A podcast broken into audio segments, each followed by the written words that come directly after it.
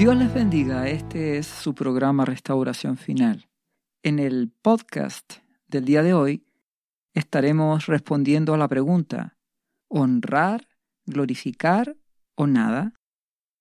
Estamos queriendo analizar qué es honrar y a quién se le debe dar, qué es glorificar y a quién se le debe glorificar. Y para eso vamos a ir a la palabra de Dios y entenderemos. Partiremos entendiendo qué es honra.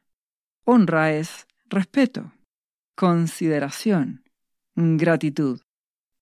Y eso tú lo puedes manifestar con palabras, con acciones, con regalos.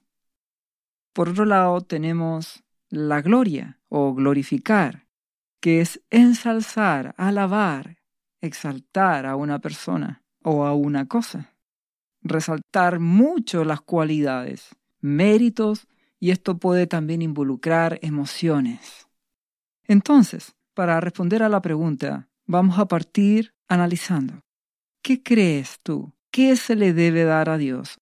¿Honra, gloria o nada? Pues ya sabes la respuesta. A Dios hay que darle toda la honra, toda la gloria, toda la alabanza. Todo es de Él. Esto significa que a nuestro Padre, a nuestro amado Jesucristo y al amado Espíritu Santo, honramos, respetamos, consideramos y queremos demostrar nuestra gratitud con palabras, con alabanzas, con oraciones, con obediencia por sobre todo y con regalos. Esto es, por ejemplo, acciones de gracias con ofrendas de honra a Dios. Pero no solo le das la honra a Dios, también lo glorificas, lo exaltas, lo ensalzas, lo alabas, resaltas sus cualidades, sus méritos y te emocionas con Él te emocionas al pensar en un Dios tan bueno y poderoso que te ha dado todas las cosas. Te emocionas al pensar que Jesucristo dio su vida por ti. Y en respuesta a eso lo alabas, le das la gloria. No solo le das respeto y consideración, que es honra, sino que le das gloria, lo ensalzas. Y quieres amarlo y servirlo y buscarlo. Das gloria a Dios, Dios Padre, Hijo y Espíritu Santo. Por eso en Apocalipsis capítulo 5, versículo 13 dice, y todo lo creado que está en el cielo y sobre la tierra y debajo de la tierra y en el mar y todas las cosas que en ellos hay, oí decir al que está sentado en el trono y al cordero, sea la alabanza, la honra, la gloria y el poder por los siglos de los siglos. Entonces todas las cosas creadas, todo lo que tiene vida, en el cielo, en la tierra, debajo de la tierra, en el mar, todo, da gloria, da honra, alabanza, adoración, exaltación a nuestro Dios Dios Padre, Dios Hijo y Dios Espíritu Santo. ¿Qué es lo que te exige nuestro Padre? Que esta honra y en especial la gloria, que es con la emoción y la exaltación, sea de verdad. ¿Por qué razón? Porque Isaías 29, 13 dice, Dice pues el Señor, porque este pueblo se acerca a mí con su boca y con sus labios me honra, pero su corazón está lejos de mí. Y su temor de mí no es más que un mandamiento de hombres que les ha sido enseñado. Nuestro amado Jesucristo también lo dijo, este pueblo me alaba pero solo con su boca, pero su corazón está lejos de mí. ¿Qué significa? Puedes alabar mucho a Dios, puedes darle honra, reconocimiento, puedes con tu boca ensalzar, alabar y glorificar a Dios. Pero si tus pensamientos, tu corazón, tu voluntad están lejos de Él, no lo ama, no lo busca, no lo obedece, entonces para Dios no es más que lisonjas. ¿Qué es lisonja? Una alabanza o un reconocimiento con interés para conseguir un favor.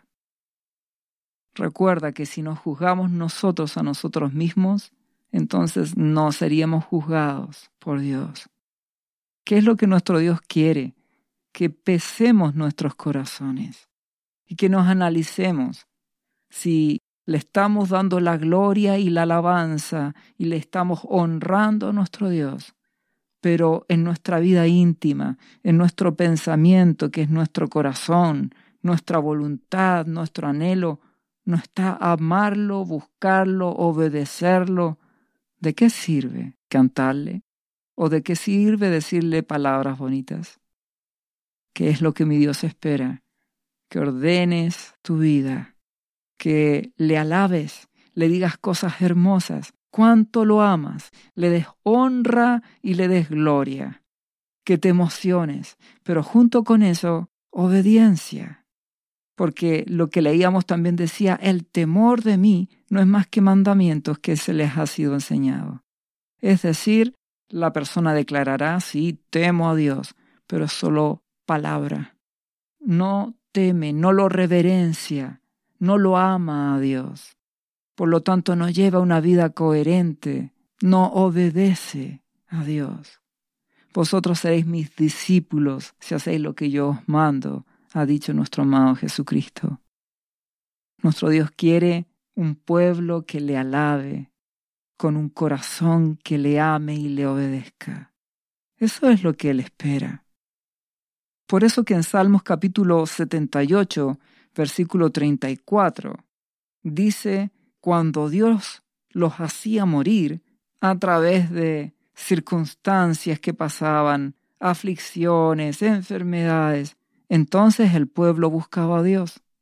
Entonces se volvían solícitos en busca suya y se acordaban de que Dios era su refugio y que el Dios Altísimo era su redentor, pero le lisonjeaban con su boca y con su lengua le mentían, pues sus corazones no eran rectos con él, ni estuvieron firmes en su pacto. Eso es lo que sucedía. Era solo mentira. Dios escuchaba mentiras. Decían, Dios es nuestro Padre y le obedeceremos. Pero su corazón estaba lejos. Era solo por interés. ¿Y qué hacía nuestro Dios? Versículo siguiente en Salmos 78, 38. Pero Él, misericordioso, perdonaba la maldad y no los destruía. Y apartó muchas veces su ira y no despertó todo su enojo. Dios permite que hayan circunstancias difíciles, que hayan pruebas y dificultades, como una pandemia. Personas mueren. Y entonces muchos buscan a Dios. Y algunos como que aparentan ser solícitos y se acuerdan de Él. Pero Dios observa que solamente lo lisonjean, le hablan cosas por interés, lo alaban solo con el interés que Dios los bendiga y los proteja, no porque lo amen, entonces le mienten. No tienen un corazón recto. No están realmente comprometidos a tomar la cruz de Cristo, a renunciar a su vida y a seguir a Jesucristo. No están comprometidos con el anhelo de buscarle en intimidad cada día, obedecerle, apartarse del pecado. Entonces Dios escucha mentira. Aún así Dios tiene misericordia y tiene compasión de su pueblo perdona y da nuevas oportunidades. Y eso es lo que debe cambiar en el pueblo de Dios. Dios quiere un corazón limpio. Dios quiere que le des gloria, lo exaltes con todo tu ser y quiere que le des honra, respeto y consideración. También le pasó a nuestro amado Señor Jesucristo, el joven rico, recuerden, en Mateo capítulo 19, versículo 16. Entonces vino uno y le dijo, Maestro bueno, ¿qué bien haré para tener la vida eterna? Y que le respondió nuestro amado Jesús, ¿por qué me llamas bueno? No hay bueno sino uno, Dios. Mas si quieres entrar en la vida, guarda los mandamientos. ¿Qué pasa aquí? Nuestro amado Jesucristo era 100% hombre y 100% Dios. Entonces, como Dios, él iba a recibir la adoración. Ejemplo, María, a los pies de Jesús, adorándolo, amándolo, quebrantando ese alabastro con perfume. Pero como hombre, nuestro amado Jesús no iba a aceptar la adulación, la lisonja. Por eso le dice, no me llames bueno. Yo lo que quiero de ti, joven rico, es que me ames, que ames a Dios, que demuestres tu amor con entrega, con humillación, con búsqueda, con obediencia, matando los ídolos de orgullo, matando ese ídolo de amor al dinero. Esa es la verdadera adoración, que le adoren en espíritu y en verdad, que se humillen, que le entreguen el corazón, que lo amen, que lo honren y que lo glorifiquen, tomando la cruz, no solo diciéndole cosas hermosas, no solo cantando las alabanzas que estén de moda en la actualidad. No digo que no lo debas hacer, digo de que además de cantarle alabanzas y adorarlo y glorificarlo, dale tu corazón. Él está a la puerta y llama, y si alguna oye su voz y le abre la puerta, Él entrará y cenará contigo. Intimidad para que sea una adoración y una gloria de verdad. Eso es lo que Dios espera de nuestras vidas. Ahora si nos hacemos la pregunta, honrar, glorificar o qué hacer con el prójimo, ¿qué dice la palabra? Romanos capítulo 13, versículo 7. Pagad a todos lo que debéis, al que tributo, tributo, al que impuesto, impuesto, al que respeto, respeto, y al que honra, honra. No debáis a nadie nada, sino el amaros unos a otros, porque el que ama al prójimo ha cumplido la ley. ¿Qué es lo que espera nuestro buen Dios? Que tú ames y sobre la base del amor honres a tu hermano y honres a toda autoridad, en especial las autoridades espirituales, como tu padre, tu madre, como tu líder, como tu pastor, las autoridades, pero no dice que le des gloria, dice que le des honra, que es honra, recuérdalo, respeto, consideración, sea agradecido. La gloria es de nuestro Dios. A Él, a nuestro Dios, ensálzalo. Entonces, debemos dar honra, reconocimiento, y eso se traduce en reconocer a la autoridad, su servicio. Y puedes demostrar tu aprecio no solo con palabras, sino por sobre todo con acciones, con obediencia, con manifestaciones, como es, por ejemplo, el apoyo económico. En Efesios capítulo 6, versículo 1 dice, Hijos, obedeced en el Señor a vuestros padres, porque esto es justo. Honra a tu padre y a tu madre, que es el primer mandamiento con promesa para que te vaya bien y seas de larga vida sobre la tierra. Ahí hay un buen ejemplo obediencia. De esa forma tú honras a tu padre y a tu madre obedeciendo, siendo humilde, siendo sujeto. Y además honralo reconociendo con palabras, pero por sobre todo obediencia. Y cuando ya eres adulto, también con ayuda, con mantención, con oración. Pero recuerda, dale a Dios la gloria.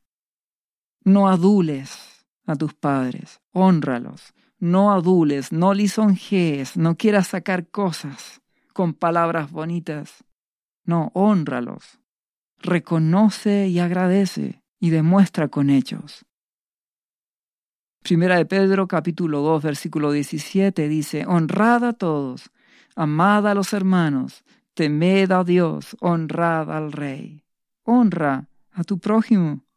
Honra la autoridad que Dios te ha puesto, al pastor, al líder, pero no le des la gloria, ten cuidado. La gloria es de nuestro Dios. Hay una línea muy delgada entre lo que es la honra, reconocer y agradecer, a la gloria, es decir, ensalzar. Ten cuidado con eso, porque eso se transformará en darle la gloria a un hombre. Y eso es lo que no quiere nuestro Dios. La gloria es de nuestro Dios. Y puedes hacer daño. Puedes dañar a una persona, puedes hacer que la persona se enaltezca. Cuando tú dices, oh, esta autoridad, este pastor es increíble, se pasó, no hay otro como mi pastor o no hay otro como él, te das cuenta que pasas ese límite de honrar y reconocer, lo estás exaltando. Y eso le puede hacer un daño a la persona porque puedes sembrar orgullo en ella. Y Dios habla que la honra tiene que ser con amor. Entonces tú no quieres dañar a tu prójimo. No quieres que se le siembre orgullo en él. Dios quiere que honres. Honra es reconocimiento. Glorifica a Dios. Hebreos 13, 17 dice, Obedeced a vuestros pastores y sujetaos a ellos, porque ellos velan por vuestras almas como quienes han de dar cuenta para que lo hagan con alegría y no quejándose, porque esto no es provechoso. La mejor forma de honrar a un pastor, a una autoridad, o a un padre, o a una madre, es obedeciendo, sujetándose, demostrando gratitud, siendo agradecido, orando por la persona, reconociendo lo que ha hecho, ayudándole en la mantención, Sé agradecido y honra, pero no ensalces, no exaltes, no adules, no pongas emoción. No estés buscando que la persona se emocione sobre la base de palabras bonitas que le digas, porque le harás daño. Harás que su corazón se enaltezca y demostrarás que en el fondo no amas a la persona. Honra a tu prójimo, y dale a Dios toda la honra y toda la gloria. Con Él emocionate, con nuestro Dios emocionate, con Jesucristo emocionate diciéndole lo hermoso que es. A toda autoridad, a tus pastores, a tus padres, a tus líderes, honralos, respétalos. No tengas exceso de confianza. No excedas tu confianza, porque eso te hará perderle el respeto también. Hay algunos que ven a la autoridad espiritual con tanta confianza que los tutean, que llegan a un punto en que les pueden faltar el respeto. Algunos hijos con sus padres exceden la confianza y los tratan como que si fuesen sus amigos en el colegio o en la universidad y les faltan el respeto. Sé equilibrado. Dios quiere que trates con honra con reconocimiento y respeto, pero no que exaltes a la persona, glorifica y exalta a Dios. Y dale a Él la gloria y a Él toda la honra, a tu amado Dios. ¿Y qué pasa con nosotros? Honra, gloria, ¿qué cosa nos aplica a nuestras vidas? Veremos la respuesta en Lucas capítulo 17, versículo 7, que dice nuestro amado Jesucristo. ¿Quién de vosotros, teniendo un siervo que ara o apacienta ganado, al volver el del campo le dice, pasa, siéntate a la mesa? ¿No le dice más bien, prepárame la cena, ciñete y sírveme, hasta que haya comido y bebido y después de esto come y bebe tú? ¿Acaso da gracias al siervo porque hizo lo que se le había mandado? Pienso que no. Así también vosotros, cuando hayáis hecho todo lo que os ha sido ordenado, decid, siervos inútiles somos, pues lo que debíamos hacer hicimos. ¿Qué nos quiere decir nuestro amado Jesucristo? No busquemos ni la gloria, no busquemos ni la honra, sino seamos humildes y busquemos honrar y glorificar a Dios. Y eso es lo que nos enseña nuestro amado Jesucristo.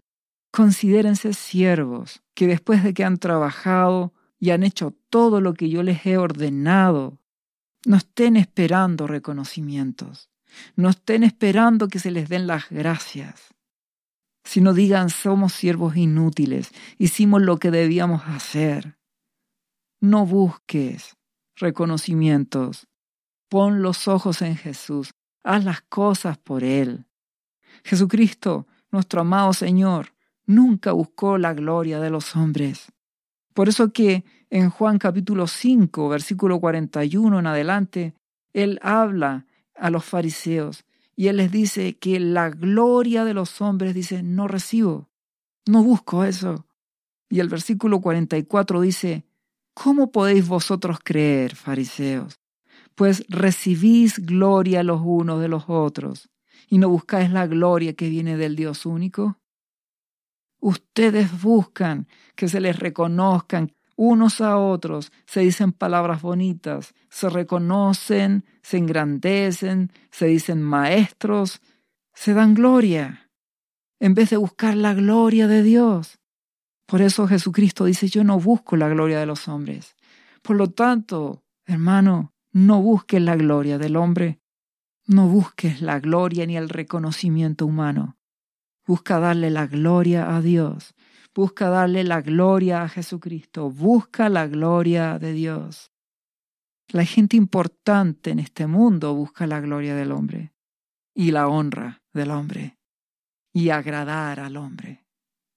Por eso que en Juan capítulo 12, versículo 42 y 43 dice, nuestro amado Dios, con todo eso, con todo lo que nuestro amado Jesucristo hizo, aún de los gobernantes, muchos creyeron en él, pero a causa de los fariseos no le confesaban, para no ser expulsados de la sinagoga, porque amaban más la gloria de los hombres que la gloria de Dios. Buscaban más ser reconocidos. Les importaba más lo que el hombre opinara, les importaba más lo que la gente dijera de ellos, que estar buscando la gloria de Dios. Preferían que los religiosos de su época les dijeran cosas bonitas y que los aceptaran y que fueran reconocidos. Preferirían eso antes que ser reconocidos por Dios.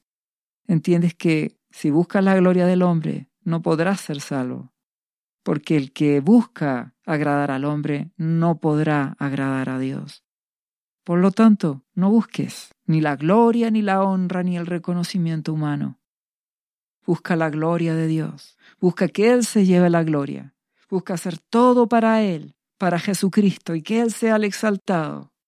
Y deja que Dios te honre. Deja que Jesús te honre. Y para eso vamos a analizarlo en Mateo capítulo 25, versículo 14 en adelante, la parábola de los talentos. Porque el reino de los cielos es como un hombre que yéndose lejos llamó a sus siervos y les entregó sus bienes. Y llegando al que había recibido cinco talentos, trajo otros cinco talentos, diciendo, Señor, cinco talentos me entregaste. Aquí tienes, he ganado otros cinco talentos sobre ellos. Nuestro amado Jesús nos dejó tarea, amarle y servirle, buscarle con todo nuestro ser, y Dios nos cobrará qué hicimos con nuestras vidas. Si le amamos, si le buscamos, si nos santificamos, si cambiamos nuestro carácter por el poder de su Espíritu, si le servimos sirviendo a nuestros hermanos, si predicamos su palabra y si somos fieles, hicimos las cosas mirando a Jesucristo y a través de él mirando al Padre y dejaste que el amado Espíritu Santo te guiara y dejaste que Él te dirigiera, entonces serás recompensado. Versículo 21 de Mateo 25 dice, Y su Señor le dijo, Bien, buen siervo y fiel, sobre poco has sido fiel, sobre mucho te pondré, entra en el gozo de tu Señor. Deja que tu amado Jesús te honre, que Él te diga, bien, buen siervo fiel, aun cuando en lo poco has sido fiel, porque tú y yo siempre haremos poco. Nuestro amado Jesús es el único que hizo lo grande. Nuestro Abba Padre hizo lo grande. El Espíritu Santo hace lo grande. Hace la obra y el milagro en nuestras vidas. Nuestro amado Jesús hizo lo grande. Fue fiel en lo mucho. Dio su vida hasta morir en una cruz. Se humilló hasta lo sumo. Nuestro Dios ha sido fiel. Él ha hecho lo grande al darnos vida, al darnos la salvación a través de su Hijo al escogernos para salvación. Él es el grande. Entonces siempre haremos poco, pero podemos serle fiel y Él nos dirá, buen siervo y fiel, en lo poco has sido fiel, sobre mucho te pondré, te daré honra, entra en el gozo de tu Señor. Que eso sea la gran motivación. Y si seguimos leyendo en Mateo 25, ahora el versículo 22, dice, llegando también el que había recibido dos talentos, dijo, Señor, dos talentos me entregaste, aquí tienes, he ganado otros dos talentos sobre ellos. Y nuestro amado Jesús le dice las mismas palabras, bien buen siervo y fiel, sobre poco has sido fiel y sobre mucho te pondré, entra en el gozo de tu Señor. ¿Por qué le dice lo mismo? Porque Dios ha dado a cada uno diferentes capacidades. Lo único que Él va a pedirte no es que hagas lo mismo que el otro, sino que des todo tu corazón, que le des todo tu amor, tu obediencia. Aun cuando otra persona haga más que tú, lo importante es que tú le ames y le busques con todo tu corazón.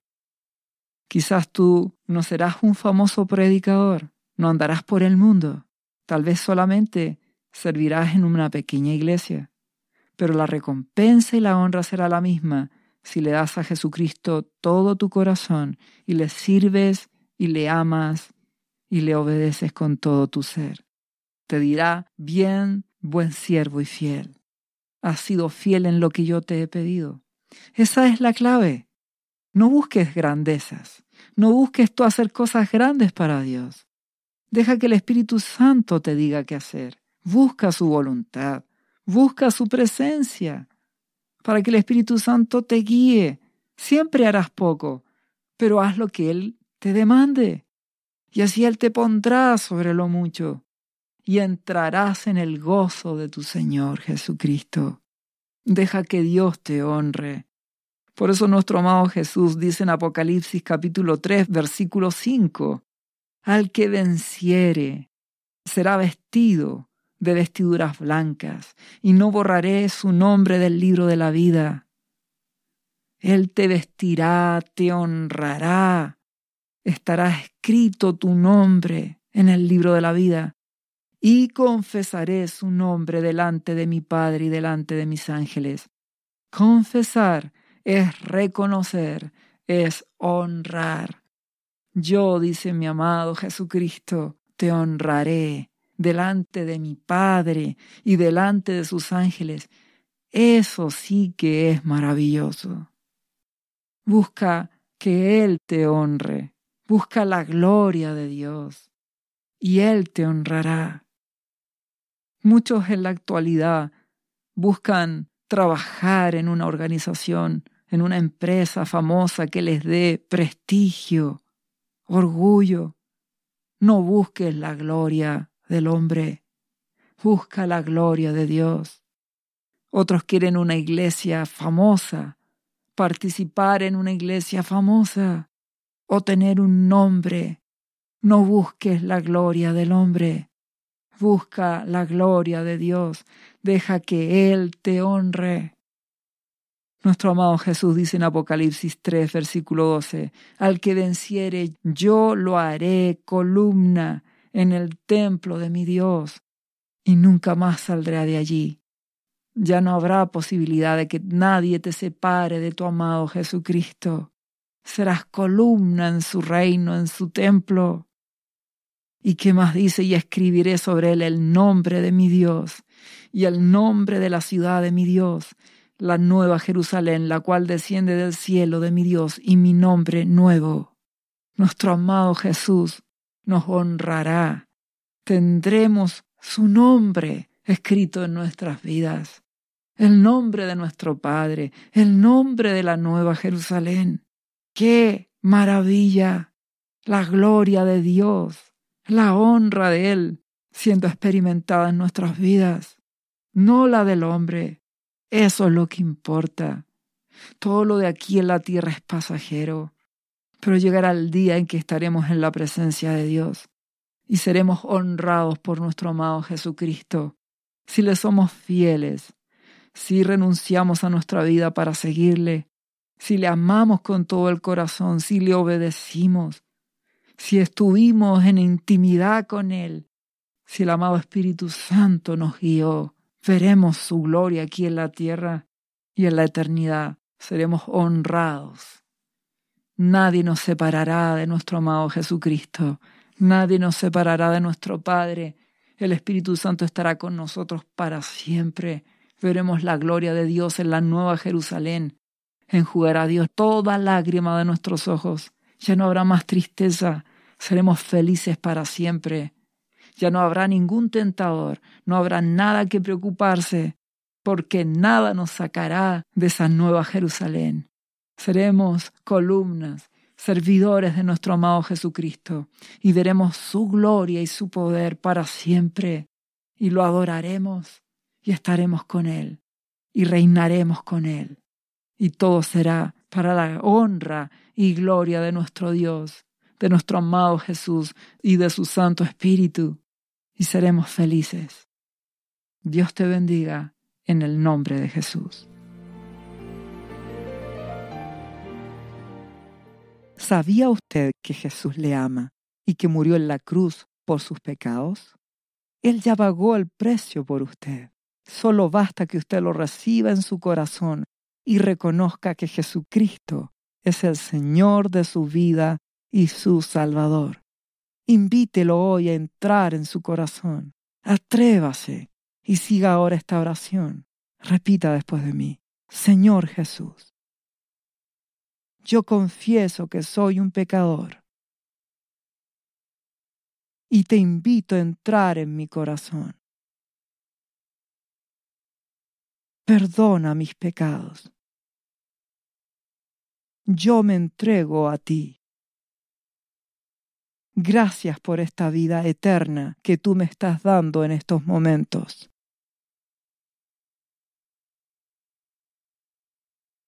Yo te confieso ahora como mi Señor y mi Salvador. Lea la Biblia y busque una iglesia cristiana para que le enseñen la palabra de Dios. Lea Juan capítulo 3, versículo 16. Visite cristo-viene.cl.